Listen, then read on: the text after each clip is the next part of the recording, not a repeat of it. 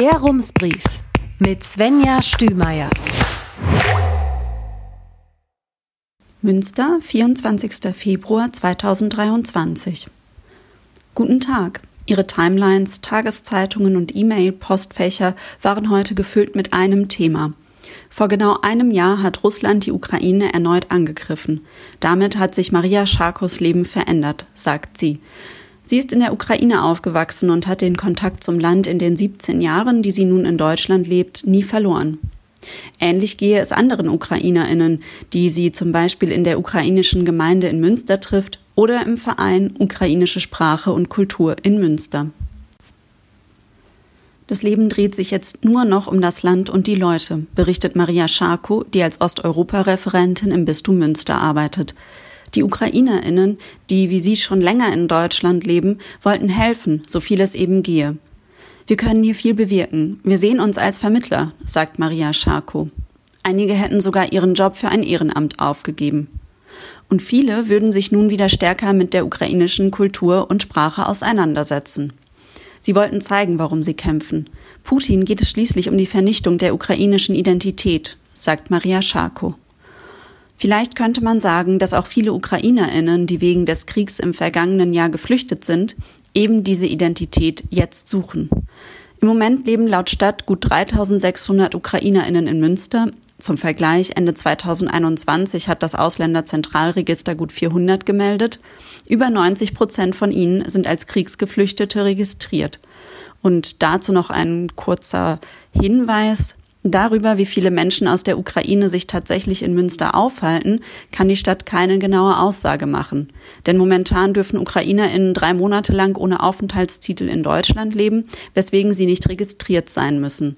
Eine vorherige Registrierung wird allerdings stark empfohlen. Und nun zurück in den Haupttext. Auf der einen Seite brauchen sie natürlich konkrete Unterstützung, also zum Beispiel eine Wohnung, einen Kita-Platz und einen Platz im Sprachkurs. Das ist alles nicht so einfach. Valentin Peschanski erzählt davon in einem Gespräch, das Ralf Heimann mit ihm geführt hat und das Sie weiter unten im Brief finden. Auf der anderen Seite wollen sie aber auch leben, fasst es Maria Scharko zusammen. Kindern ukrainische Bücher vorlesen, in einem Chor singen, Lesungen besuchen und vielleicht auch selbst ukrainisch lernen. Sie freut sich, dass das mittlerweile möglich ist in Münster. Es gibt etwa ukrainische Bücher in der Stadtbibliothek und ihr Verein macht einige kulturelle Angebote. An einer Webseite arbeiten die Mitglieder gerade. Einen Ort für regelmäßige Treffen haben sie mittlerweile gefunden im Mühlenhof. Über die Solidaritätspartnerschaft mit der ukrainischen Stadt Vinnytsia freut sie sich besonders. Das war schon seit Jahren ein Anliegen von unserem Verein, sagt sie. Es ist schließlich auch so, dass etwa 2500 Ukrainerinnen schon in den ersten Wochen nach Beginn des Angriffskriegs in Münster angekommen sind. Seit September habe sich die Anzahl eingependelt, wobei es auch gut 1000 Abmeldungen gegeben hat. Was Maria Scharko jedenfalls wahrnimmt, die Menschen, die über einen längeren Zeitraum in Münster sind, lernen unglaublich schnell Deutsch und versuchen Arbeit zu finden, was ihnen oft auch gelingt, trotz erschwerter Umstände.